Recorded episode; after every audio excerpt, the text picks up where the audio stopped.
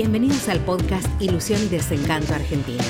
Una mirada cotidiana sobre la actualidad, la economía, el poder y la política con el sello de Claudio Ramos. Hablemos de fútbol. ¿Quieren hablar de fútbol? Me da risa, señores, la crisis de Boca. La crisis de Boca, dicen. Yo vengo del periodismo, sé lo que es llenar un diario cuando no hay diario especializado en fútbol, cuando no hay campeonato, en día de semana cuando no hay partido, canales de programa, radio. La crisis de Boca, yo se la voy a describir. Tiene 5 millones de dólares en caja. Díganme qué club de la Argentina los tiene. Tiene un buen plantel. Yo me quejo de la cantidad de colombianos. Recién ahora están poniendo más chicos, pero un plantel rico. No más decir que no. 5, 9, 4, 3, 4 centrales. Tiene al mejor conductor deportivo, digamos, futbolístico de, la de Latinoamérica, digamos, junto con Francescoli, que la verdad que lo considero excelente, Riquelme, un monstruo. Es el campeón este año y es el campeón del año anterior. ¿Qué crisis me hablan? Discúlpeme. Un partido perdido, empató dos. Crisis en Boca. Pero por favor, ¿no? Que Teve, que el otro.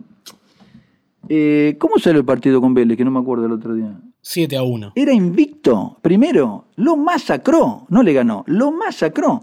Decían, Bufarini y Jara están prohibidos. Entraron Bufarini y Jara. No invente más. No, Pergolini se lleva mal con, eh, ¿cómo se llama? Con Riquelme. Estaba Pergolini ahí gritando los goles. No invente más, por favor.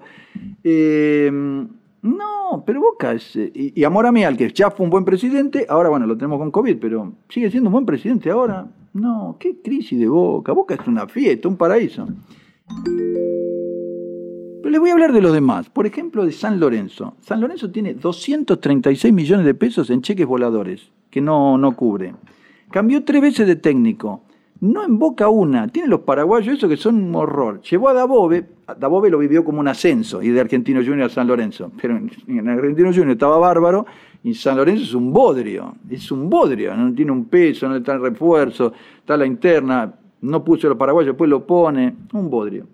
River Plate es una gran institución, sí, tiene 36 disciplinas deportivas, colegio primario, secundario, en excelente. Pero debe dos mil y pico millones de pesos, pierde 600, 700 millones de pesos por mes y cuando le quieren comprar algo, lo tiene que vender.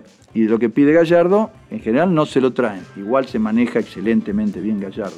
Y yo quiero dejar una pregunta. ¿Por qué Gallardo nunca ganó un campeonato local? Díganme.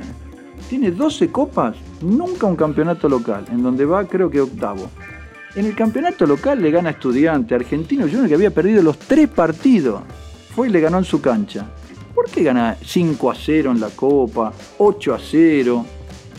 Yo les voy a dejar esta duda. Una posibilidad es que las copas pagan y los campeonatos locales no. Usted gana el campeonato local, va a la Libertadores, y gana la Libertadores va a la del mundo, pero no paga.